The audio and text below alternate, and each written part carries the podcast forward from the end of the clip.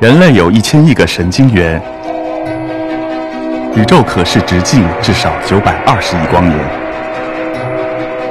从无限小到无限大，在中科院 SELF 讲坛一起探索未知的世界。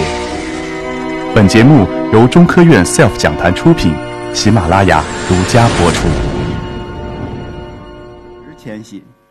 我们在水面上有一个浮球，浮球上拴着一根长绳，每五米会有一个大的探照灯。那么这些大的探照灯会把周围的这些浮游生物聚拢开来。那这些周围潜伏的捕食者们，随时在伺机要捕食这些浮游生物。那这些捕食的场景也是我们想要抓住的。在装备的选择上面，我们一般使用的是单反相机，然后配着外置的闪灯，有时候还需要一些特殊的这个视频灯和对焦灯。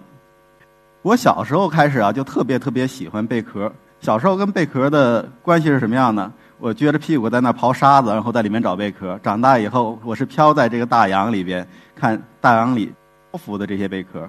我们看到的这些很漂亮的像蝴蝶一样的贝壳啊，它的壳体可能只有一毫米大，肉眼几乎看不清楚。但是呢，它的这些个肉体非常非常的华丽。我们可以看它们这些肉体整个展开。水中像一个降落伞一样可以漂浮着，然后随时捕食比自己更小的生物。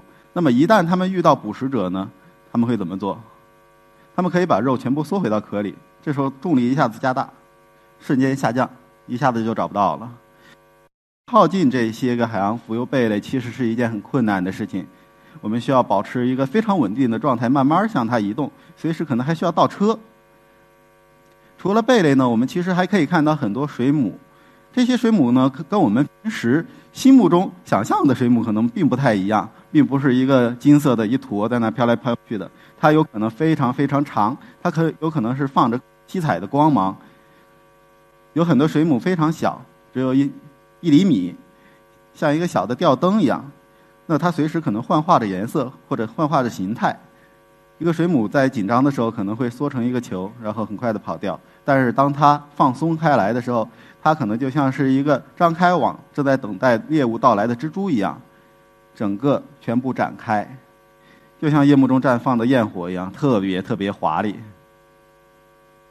那除了这一些个几乎没有什么行动能力的这些生物以外，我们还可以找到一些动得稍微快一点的，像这些食足目的虾和蟹的幼体，像我们平时吃的皮皮虾，我们平时吃的螃蟹，其实它们都会经历一个浮游生物的阶段。那么在这个阶段，它们非常弱小，但是它们还是有它们的防卫能力。我们来看这张图，这个像不像是忍者的那种撒棱扔在地上绊脚的？那其实长成这样呢，也是为了防御，防止一些种类的鱼去吃它，可能吃起来不那么适口。但是当碰到金沙或者碰到蝠粪，这样一口全部吸进去的这种生物，其实不管你长什么样不重要。我们也可以看到这种像古代武士铠甲一样的铠甲虾，每一种那个形态都非常不同。我们现在看到右边的这张图呢，是一种龙虾的幼体，成体很普通，长得像只拖鞋一样，但是小时候颜色特别特别艳丽。那么左侧呢，这其实是一种浮游的的成体。为什么说是成体呢？你其实可以看到绿色的这一部分很鲜艳的，其实是它的卵。那么，除了刚才我说的这些，我们可以统称为浮游生物的这些类群，我们还可以看到很多捕食者，因为我们夜间大灯吸引过来了这些浮游生物，这周围就会有很多虎视眈眈等着要吃饭的。这就包括各种大型的鱼类，包括鲨鱼，包括蝠粪，包括这些个头足纲的生物，章鱼、乌贼、鱿鱼等等。之后我会详细提到。黑水就像寻宝一样，你有可能会中大彩。那这是一个大家可能从来都没有见过的一种很神奇的章鱼，叫做毯子章鱼。为什么叫做毯子章鱼呢？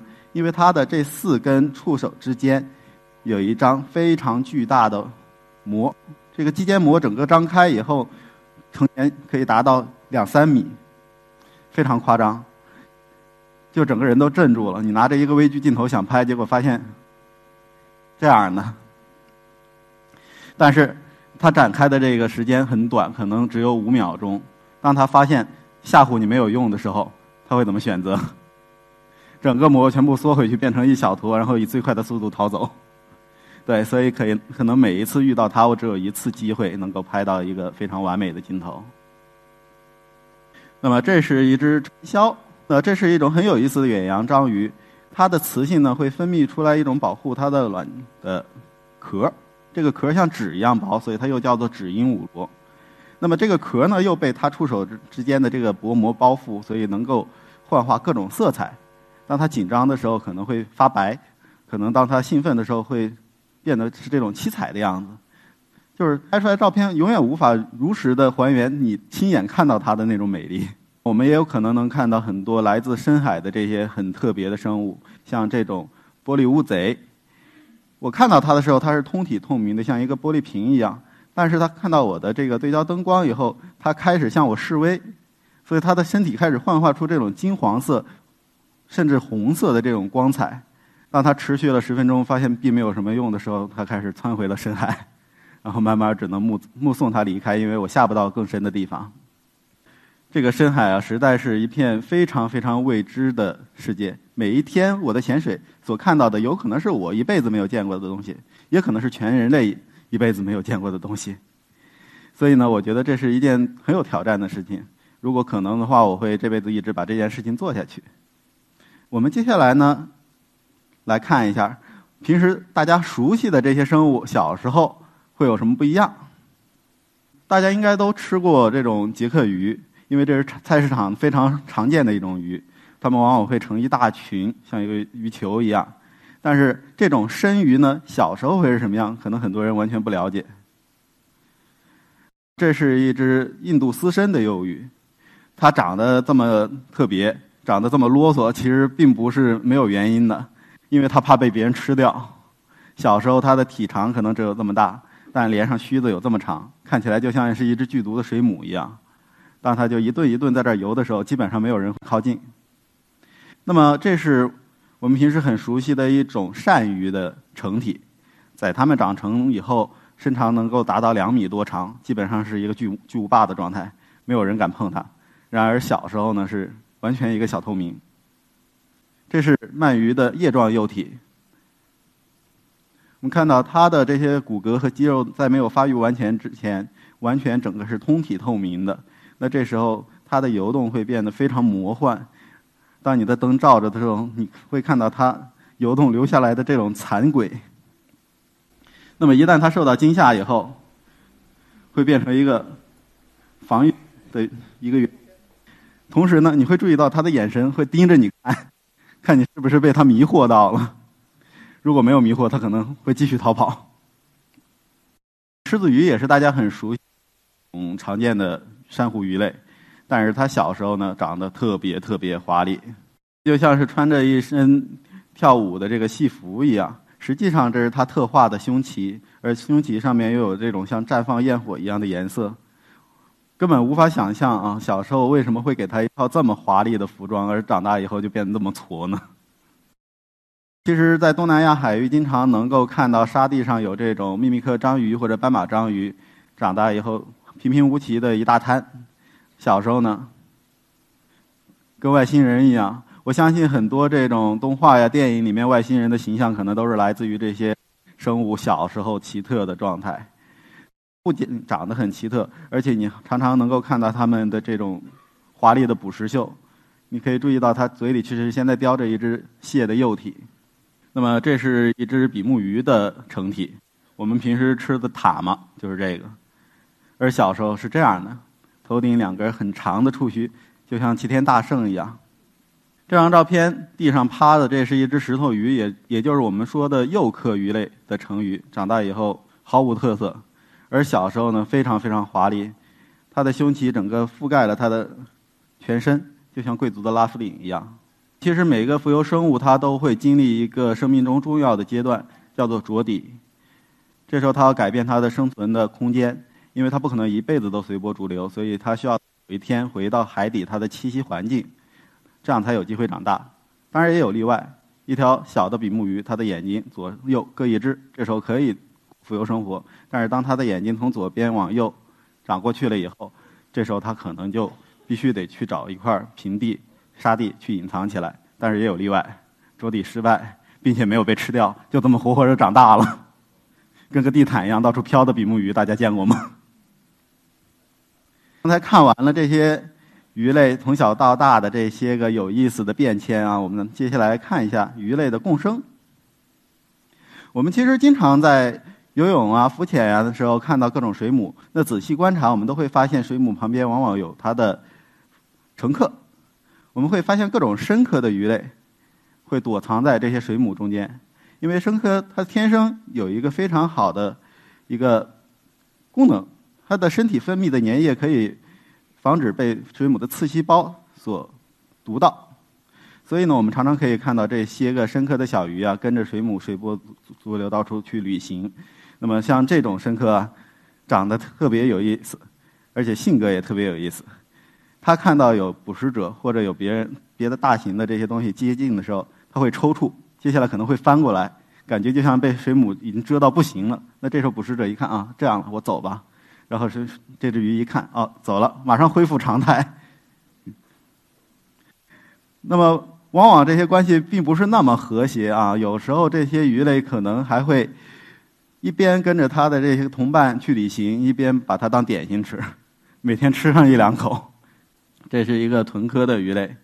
有时候我们会意外的把一些深海的水母用灯光吸引上来，那么这些水母上面还会搭载着一些特别的乘客。呃，这是一只雌性的锦葵传销。平时我们吃的龙虾啊，在小时候也是一个非常非常华丽的样子。这是龙虾的叶状幼体，它呢有时候不满足于抓着一个水母，甚至可能一只脚上搭一只水母。我不知道它应该是跟着哪只水母走啊。那这是一种稚水母上的一种端足目。那么这个呢比较有意思。当时最开始看到这条鱼的时候，我以为它的下巴上长了什么增生。后来我发现它是里叼着一只水母，那我以为它要吃掉这只水母。结果我拍别的半个小时，再兜回来一看，还叼着这只水母在到处闲逛。直到这时候，鱼跟水母都是小时候的状态，这时候它们就已经在一起了。那么，当鱼跟水母都长大了以后，这水母可能会比鱼大出很多。这这这时候，鱼可以整个鱼钻到水母里面，形成我们一开始看到的那样的场面。刚才看到的是一些和比较和谐的景象啊，但是实际上在水下，我们往往会看到很多这种战争的场面，非常血腥，非常残忍。那首先呢，我们周围潜伏着很多这种捕食者，比如说海蛇。比如说，有可能你的灯下下去以后会有意外，有一个大群鱼群把你的灯整个覆盖了。接下来会发现有更大的鱼群过来捕食，那么再接下来可能会有更巨大的捕食者，比你还要大的福分跑过来捣乱。这时候你的拍摄就终结了。但是其实光看着这些捕食者在这捕食，也是一件非常非常让人难忘的事情。那么除了这些庞大的捕食者，其实我们看到任何一个再小、再细微的这些浮游生物，它们都是一只捕食者。我们看到，这是一只蟹的幼体正在撕扯一只端足目的小虫子。那么，这是一只雌性的乔引绒吃掉了一只尊海鞘，只留下它的壳。为什么要留着壳呢？因为它们本能告诉它们，这个壳可以当做幼儿园。我们可以看到，壳上产了一圈的卵，这些卵会慢慢孵化成小的乔引绒，直到有一天它们长得足够大，离开这个航空母舰。那么，我们晚上可以去关注这些水母肚子里面，因为它们都是透明的。所以刚刚吃掉的这些新鲜的鱼还是虾，晚餐吃了什么一清二楚。可以注意到这只狮子鱼胸鳍整个打开，把它的猎物包围住，然后张开大嘴，一个负压把这些小虫子吞进肚子里。每一只猎物都会有它一个与生俱来的特别的本能。那这个莱氏拟乌贼的幼体吃掉了一只带有很长的虾枪的虾，这时候就感觉像是拿着一只一个兵器在到处晃悠一样。但是，你乌贼可以在六十天内从这么小一直长到胳膊这么长，这是世界上生长最快的乌贼。